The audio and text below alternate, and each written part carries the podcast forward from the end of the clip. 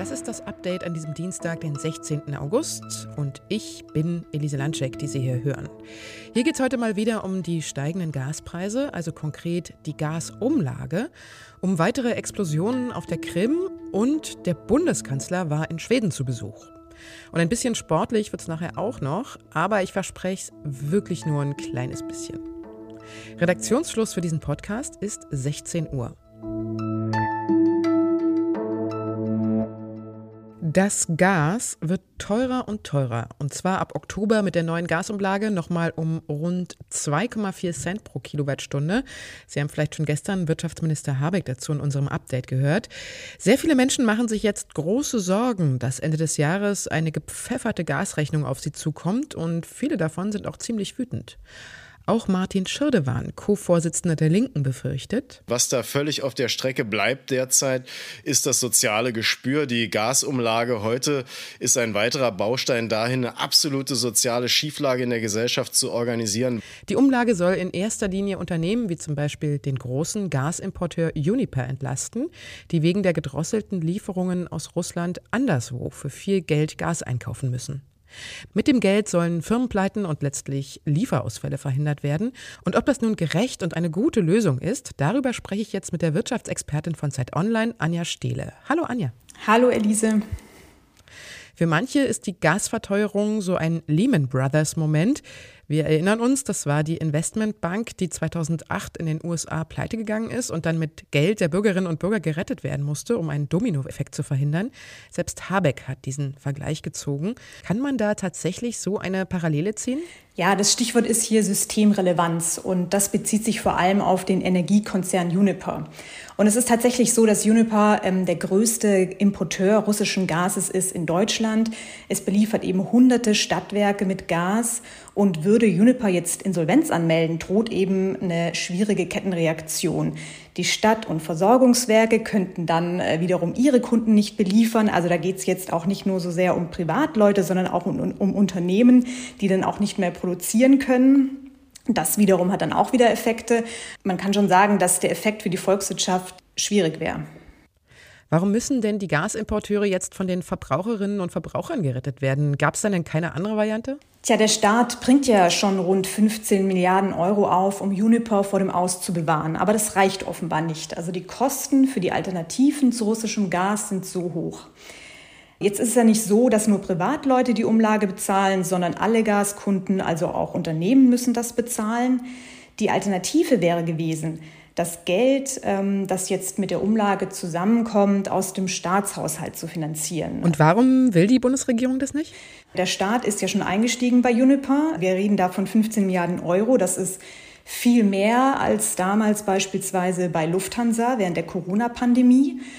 Offensichtlich ist es so, dass da jetzt so viel Geld zusammenkommen muss, dass das eben den Staatshaushalt auch überfordern würde und man hätte dann außerdem auch den Effekt, dass Gruppen profitieren, die jetzt gar nicht so sehr von der Umlage betroffen sind, also beispielsweise Menschen mit sehr hohen Einkommen. Gibt es denn Lösungen für Leute, die die Gasumlage nicht bezahlen können?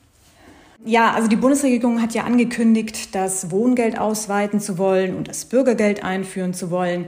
Aber klar ist, es muss auch Hilfen geben für Menschen, die keine Sozialleistungen beziehen.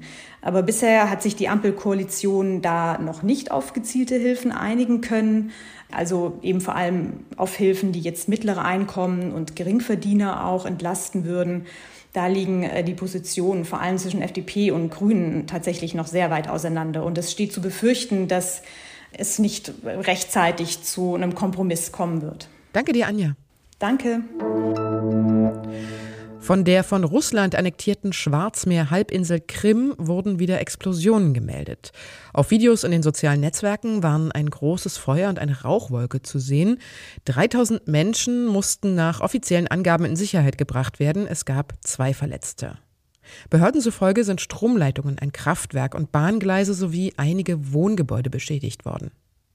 Das Verteidigungsministerium in Moskau spricht von einem Sabotageakt durch die Ukraine. Bis Redaktionsschluss blieb allerdings unklar, wer für die Explosion verantwortlich war. Wir können nicht mehr sicher sein, dass das, was die letzten Jahrzehnte gegolten hat, dass mit Gewalt Grenzen nicht verschoben werden sollen und dass man nicht versucht, seinen Nachbarn anzugreifen und Teil des Territoriums zu erobern, noch gilt. Und in eben diesen Zeiten reist Bundeskanzler Olaf Scholz durch Europa und sucht und besucht Verbündete. Gestern gerade noch in Norwegen, ist er heute in Schweden gewesen, um der Ministerpräsidentin Magdalena Andersson die Hand zu schütteln und um nochmal zu betonen, wir freuen uns auf Finnland und Schweden in der NATO. Und wir brauchen sie auch als Partner. Und er geht davon aus, dass dieser NATO-Beitritt schnell gehen wird. Scholz hofft vor allem bei Energielieferungen auf die Hilfe der skandinavischen Nachbarländer. Die wiederum, allen voran Schweden, denken laut über längere Laufzeiten für Atomkraftwerke nach. Ministerpräsidentin Andersson setzt ihren eigenen Worten zufolge auf eine langfristige Nutzung von Atomstrom und dieser Weg scheint auch Scholz zu inspirieren. Er sagte heute, dass die Bundesregierung momentan prüfe, ob die drei verbliebenen Atomkraftwerke noch etwas länger in Betrieb bleiben können. Was noch? So, wir machen jetzt mal eine kleine einfache Übung. Stellen Sie sich doch mal bitte auf ein Bein, ohne sich festzuhalten natürlich. Ich mache mal mit. So, und dann zählen Sie bis 10. Sind Sie bereit? Also, ein Bein, 10, 9, 8, 7, 6, 5, 4, 3, 2, 1. So, wenn Sie jetzt noch nicht umgefallen sind, herzlichen Glückwunsch. Damit haben Sie nämlich deutlich bessere Chancen, länger zu leben, als wenn Sie es nicht geschafft hätten. Die Macher einer brasilianischen Studie empfehlen diesen Gleichgewichtstest nämlich, um ernsthafte Gesundheitsprobleme bei älteren Erwachsenen vorherzusagen. Dafür haben sie 1700 Erwachsene im Alter von 51 bis 75 Jahren für 10 Sekunden auf einem Bein stehen lassen. Je älter die Erwachsenen waren, desto schlechter waren die Ergebnisse leider.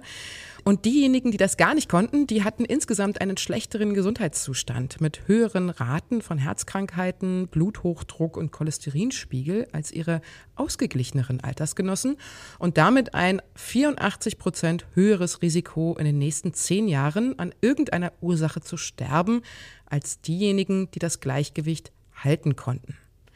Ich habe es geschafft. Ich hoffe sehr, Sie auch. Aber, und das ist die schlechte Nachricht, das Leben bleibt trotzdem lebensgefährlich. Das war das Update von Was jetzt? Wenn Sie Fragen, Wünsche, Kritik, Anmerkungen und so weiter und so fort haben, dann schreiben Sie uns an wasjetzt.zeit.de. Ich bin Elise Landscheck und wünsche Ihnen noch einen schönen Abend.